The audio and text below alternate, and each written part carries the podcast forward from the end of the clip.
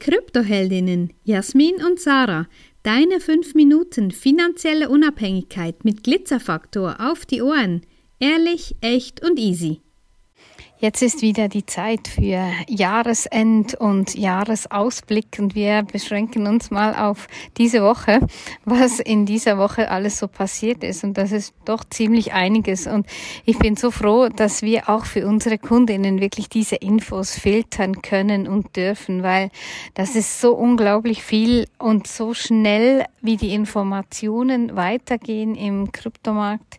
Ähm, ja auch zum Teil ähm, nicht verifizierte Informationen und da ist Jasmin immer dran, das alles irgendwo zu prüfen. Woher kommen, woher kommen die Infos? Was sind da für Quellen? Und ja, wie ist es wirklich? Ja, wie ist es wirklich in einer Welt, die nicht wirklich Wirklichkeit ist? Das ist wirklich eine spannende Sache.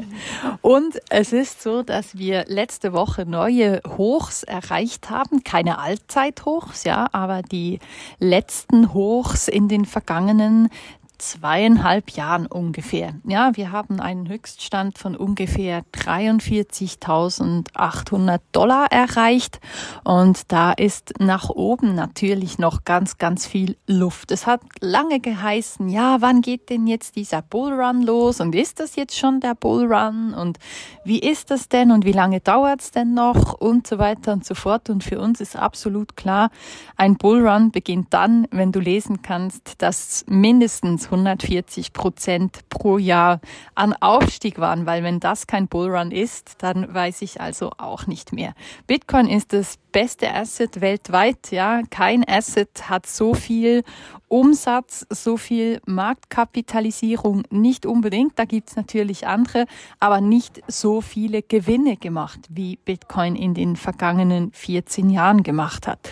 Und auch da hat Bitcoin neues, neuen Rekord gemacht. Wir haben nämlich äh, Berkshire Hathaway überholt, was die Marktkapitalisierung angeht. Wir sind mittlerweile bei ungefähr 860 Milliarden angekommen von den Dollar, die oder Dollar, Euro und so weiter an Währungen, die in Bitcoin investiert sind. Das ist eine ganze Menge, hat aber noch viel Platz nach oben, weil wir natürlich die Allzeithochs noch lange nicht erreicht haben.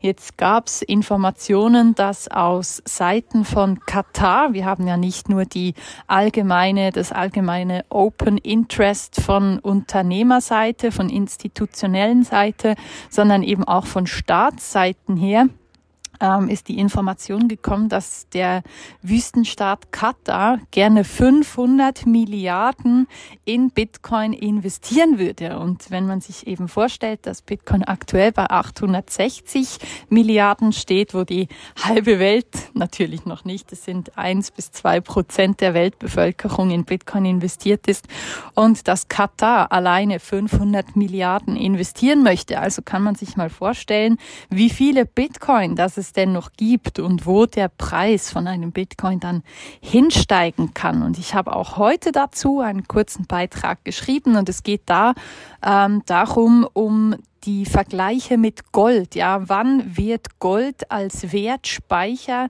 abgelöst und welchen äh, welchen Wert muss Bitcoin erreichen, dass das so weit kommt? Und man hat sich dann ausgerechnet, dass das ungefähr 700.000 Dollar pro Bitcoin sein muss, damit die Marktkapitalisierung von Gold übertroffen wird. Also man spricht davon, dass das in den nächsten zwei Jahren theoretisch möglich sei. Und da kann man sich mal vorstellen, was da noch alles auf uns zukommt. Ja, und wo stehst du aktuell? Ja, was tust du, um da an diesem Markt teilzunehmen?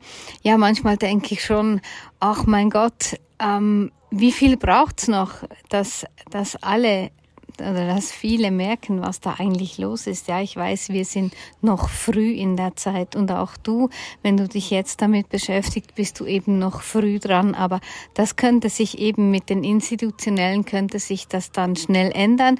Nicht, dass du keinen Bitcoin mehr kaufen kannst, aber dann eben nicht mehr zu diesem Preis.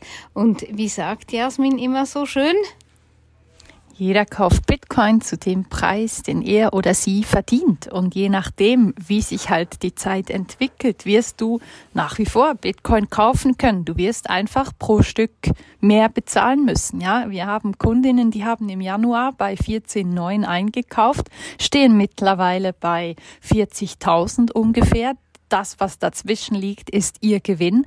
Und der Punkt ist der, je früher du einsteigst und umso höher Bitcoin steigt, umso mehr ist der Zwischenstand quasi. Und das ist dann dein Gewinn. Je länger du wartest, umso teurer wirst du Bitcoin kaufen und umso weniger Gewinn wirst du dabei abschöpfen.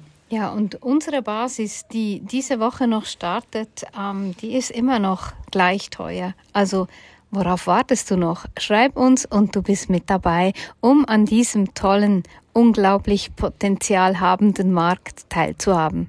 Wenn dir diese Folge gefallen hat, empfehle uns gerne weiter und lass uns ein paar Sterne da. Und vergiss nicht, study Bitcoin and thank us later.